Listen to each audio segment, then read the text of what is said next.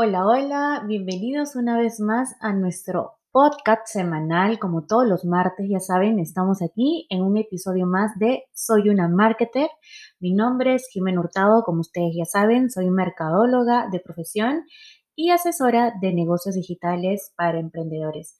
Hoy les quiero hablar sobre una tendencia que viene marcando desde el 2020 en cuanto a comunicación se refiere en las redes sociales para todo lo que es los emprendimientos. Esta tendencia, como bien saben, llegó en el 2020 con el COVID-19. A pesar de que ya nos estamos acostumbrando quizás a esta nueva forma de vivir nueva forma de comunicarnos con nuestros usuarios, con nuestros clientes, pues en el 2021, este año, cobra también mucha relevancia estos pilares que les voy a comentar el día de hoy. Es muy importante saberlo porque, como siempre lo digo, todo emprendedor debe estar a la vanguardia de las cosas que suceden, ya sean tantos temas coyunturales nacional o mundial, como también de negocios y de emprendimiento. Por eso es que nosotros somos unos emprendedores que está siempre, siempre, siempre ahí a la vanguardia, a lo que manda el mercado del día a día. Hay un dato importante y es que el 78% de los consumidores piensa que las marcas deberían ayudarlos en su vida diaria. Según este dato, en los buscadores de información, los consumidores recurren a las marcas para tener un sentido de tranquilidad durante la crisis. ¿Qué quiere decir? Que al estar más tiempo en casa, más tiempo quizás eh, viendo, buscando información dentro del Internet, la mayoría de personas o un 78% pues busca eh, temas o, o cosas o productos o servicios que ayuden a afrontar esta crisis.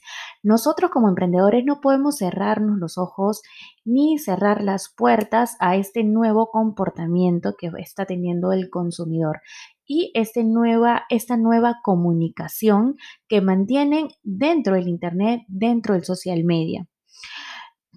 Pero ¿cómo podemos adaptar nuestra comunicación, la comunicación que constantemente tiene nuestra marca, nuestro producto, nuestro servicio, en base a la búsqueda de información de nuestros usuarios? Esta búsqueda de información ya antes mencionada, como les comentaba, que eh, los consumidores recurren a las marcas para tener un sentido de tranquilidad durante la crisis. Eh, nosotros con esta comunicación, ¿qué es lo que buscamos? Buscamos tener los intereses de nuestros clientes en el medio. ¿Qué quiere decir? Que nuestros clientes, nuestra audiencia, tiene que estar en el medio de cualquier estrategia que nosotros implementemos en nuestros productos, en nuestros servicios y en temas de comunicación, tanto en las redes sociales como en el Internet en general. Lo primero que tenemos que hacer es vincular el contenido con los elementos en los que está entrando eh, los consumidores y conectarlos con cada una de nuestras marcas. Según el dato que les mencioné, los elementos son comunidad, sin contacto, higiene y compasión. ¿Cómo con estas, eh, estos cuatro pilares nosotros podemos, podemos incluirlos dentro de nuestra comunicación de nuestros productos o de nuestros servicios para que las personas se sientan identificadas y se sientan que son parte de, que son parte de, que estamos ahí, que estamos acompañándolos, que somos parte de su solución. Como punto número dos, resalta los temas de higiene en respuesta a la preocupación de tus consumidores. Punto número tres, realiza campañas basadas en emociones más compasivas que se relacionen con el ambiente actual. Como bien les digo, nosotros no podemos hacernos los de la vista gorda o tapar el sol con un dedo y intentar seguir haciendo lo mismo o seguir teniendo la misma comunicación y las mismas estrategias, la misma publicidad de antes, porque hoy por hoy el comportamiento del consumidor ya cambió. La manera de ver las cosas también ha cambiado, el sentido de comunicación también ha cambiado. Por eso es que estos cuatro pilares entran con mucha relevancia este 2021 y años posteriores también. O sea, esto no se va a ir de la noche a la mañana, va a pasar un tiempo determinado y nosotros tenemos que estar preparados para eso. Eh, no te olvides de crear un plan para gestionar una crisis como la que ya hemos vivido y seguimos viviendo para que te prepare para lo inesperado. Procura siempre tener un plan. Si no tienes un plan, no, no vas a saber qué paso dar ¿Cuál es el siguiente paso? Lo mejor es que nosotros podamos transformar nuestro negocio y esa transformación no ocurre de la noche a la mañana ni de un día para otro, sino es que nosotros tenemos que crear primero un objetivo, plantearnos diferentes estrategias para ver en el camino qué estrategia sí nos funciona y qué estrategia no nos funciona.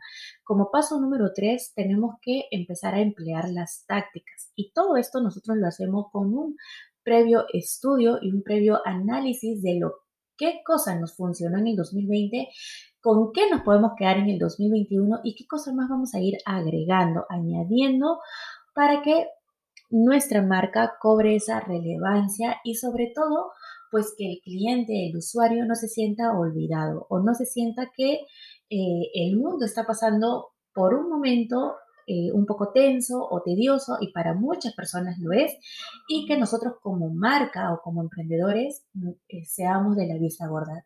Esto también nos va a permitir a que podamos crear una conexión mejor con nuestros usuarios, con nuestros clientes. Finalmente vamos a lograr una fidelización increíble y también una comunicación súper más directa. Y como ya les dije, también pues compasiva. ¿no? Así que a cambiar esas estrategias de contenido para que podamos llegar más a nuestros usuarios. Eh, no olvides que me puedes seguir en las redes sociales. El 20 de febrero estamos dando el curso Marketing para Emprendedores en su tercera edición con justamente todas estas herramientas y tendencias que están en el 2021 y que van a perdurar. Eh, muchas más novedades que vamos a tener por ahí, así que estén atentos en las redes sociales. Este es el podcast del día de hoy, así que espero que les haya gustado.